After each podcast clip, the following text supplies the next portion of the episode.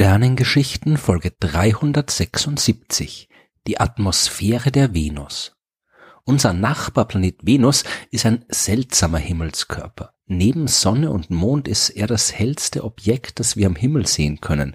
Den Namen hat er von der Göttin der Liebe, Besser wäre aber wohl eine Bezeichnung gewesen, die sich auf Feuer und Höllenglut bezieht. Denn wenn es eine Welt im Sonnensystem gibt, die so richtig lebensfeindlich ist, dann ist das die Venus. Dabei sehen die Voraussetzungen eigentlich recht gut aus. Der Planet ist ungefähr so groß und schwer wie unsere Erde. Er befindet sich halt einfach nur ein bisschen näher an der Sonne als die Erde. Also könnte man ja auch glauben, dass es dort einfach nur ein bisschen wärmer ist als bei uns, ansonsten aber recht ähnlich. Und tatsächlich war das in etwa auch das Bild, das man sich lange von der Venus gemacht hat. Eine Welt wie die Erde, nur ein bisschen wärmer, eine heiße, tropische Dschungelwelt, auf der durchaus auch Leben existieren kann. Und wer einen Blick in die etwas ältere Science-Fiction Science-Fiction-Literatur wirft, der findet dort auch auf genau dieses Bild der Venus. Noch bis in die 1960er Jahre war die Dschungel-Venus auch aus wissenschaftlicher Sicht zumindest nicht völlig unplausibel. 1962 ist dann aber die Sonde Mariner 2 der NASA als erste Raumsonde an der Venus vorbeigeflogen. 1966 hat Venera 3, eine Sonde der Sowjetunion, die erste Bruchlandung auf der Oberfläche gemacht und 1967 hat Venera 4 als erste die Atmosphäre des Planeten erforscht. 1970 hat dann die erste sanfte Landung stattgefunden von der Sonde Venera 7 und mittlerweile war klar, auf der Venus ist es heiß. Im Mittel beträgt die Temperatur dort 464 Grad Celsius. Die Maximalwerte liegen bei 497 Grad und es wird nicht kälter als 437 Grad. Und der Grund für diese extreme Hitze ist die Atmosphäre der Venus. Die besteht zu 96,5 Prozent aus Kohlendioxid. Der Rest besteht aus Stickstoff und dann gibt's noch ein paar Spuren von Schwefeldioxid, Argon und ein paar anderen Gasen.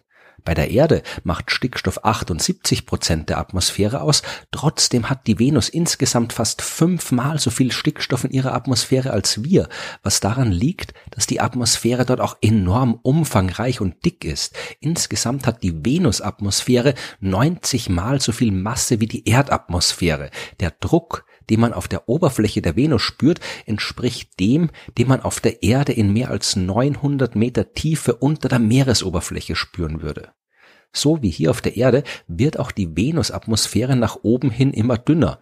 Um einen Luftdruck zu erreichen, der dem auf der Erdoberfläche entspricht, muss man sich aber circa 50 Kilometer von der Venusoberfläche entfernen. Bei uns auf der Erde spielen sich das Wetter und alle anderen relevanten Vorgänge im Wesentlichen in den unteren acht bis zehn Kilometern der Atmosphäre ab. Bei der Venus reichen die Wolkenschichten aber bis weit über 50 Kilometer nach oben und es sind auch keine Wolken aus Wasser, so wie bei uns, sondern Wolken aus Schwefelsäure und es sind auch keine vereinzelten Wolken, die über den Himmel ziehen, sondern es handelt sich um eine dauerhaft geschlossene Wolkenschicht, die circa 20 Kilometer dick ist. Von dort aus regnet es Schwefelsäure, die aber die Oberfläche der Venus nicht erreicht, sondern schon weit davor aufgrund der hohen Temperaturen verdampft. Da zersetzt sich die Schwefelsäure in Schwefeldioxid, Wasser und Sauerstoff und das ganze Zeug steigt wieder nach oben, bis es weit genug abgekühlt ist und in der Wolkenschicht dann neue Schwefelsäure bilden kann. Diese dicke und immer geschlossene Wolkenschicht, die ist auch der Grund, warum wir die Oberfläche der Venus nicht sehen können. Bis auf die paar Bilder der sowjetischen Raumsonden aus den 1970er Jahren haben wir die Strukturen dort nur mit Radarstrahlen aus großer Entfernung abgetastet und rekonstruiert, aber nie direkt gesehen. Der Blick auf die Venus, der zeigt uns nur so eine gelb-weißliche, irgendwie cremig aussehende, strukturlose Wolkendecke. Und die wirft übrigens 77 Prozent des auftreffenden Sonnenlichts zurück. Der Rest, der wird zu einem großen Teil von der gewaltigen Wolkenschicht absorbiert. Und dieser ständige Nachschub an Sonnenenergie, der führt dazu, dass sich die Wolken mit enorm hoher Geschwindigkeit von um die 100 Meter pro Sekunde, aber oft auch noch schneller, um den Planeten herum bewegen. Die Wolkenschicht rotiert also in knapp vier Tagen einmal um den Planeten herum, was 60 mal schneller ist, als sich der Planet selbst um seine Achse dreht. Aber wie ist jetzt unser Nachbarplanet zu so einer enormen und lebensfeindlichen Atmosphäre gekommen? Denn an sich ist die Venus tatsächlich der Erde sehr ähnlich. Die ist vor viereinhalb Milliarden Jahren aus der gleichen Wolke aus Gas und Staub um die Sonne herum entstanden. Ihr innerer Aufbau entspricht im Wesentlichen dem der Erde. Die hat auch einen Metallkern mit einer Gesteinsschicht rundherum. Alles so wie bei uns, nur halt ein bisschen näher an der Sonne. Und genau das hat den Unterschied ausgemacht. Man geht davon aus, dass die junge Venus und die junge Erde sich tatsächlich sehr ähnlich waren.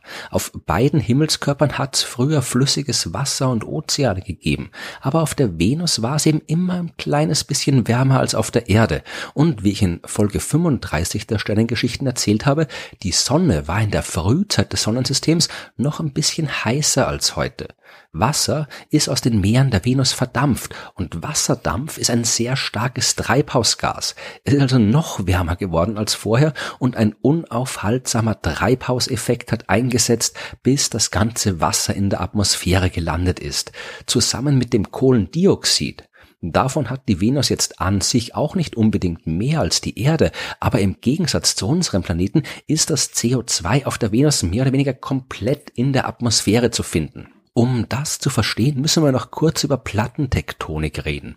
Die haben wir hier auf der Erde. Auf der Venus gibt sowas aber nicht. Äh, es gibt und gab dort verschiedene tektonische Aktivitäten und auf jeden Fall jede Menge Vulkanismus. Unter Umständen gibt es den sogar heute noch dort. Aber was auf der Venus fehlt, ist das ständige Wandern der tektonischen Platten. Es gibt keine globale Kontinentalverschiebung wie auf der Erde. Dazu ist es auf der Venus zu heiß und zu trocken und das hat Folgen. Die Plattentektonik, die spielt auf der Erde eine wichtige Rolle beim Recycling des Kohlenstoffs. CO2 wird zum Beispiel aus der Atmosphäre vom Gestein aufgenommen und dann mit der Wanderung der Kontinente irgendwann in den Erdmantel tief unter die Oberfläche transportiert. Dort bleibt's dann lange, lange Zeit und kommt später irgendwann mal durch Vulkanismus wieder zurück in die Atmosphäre.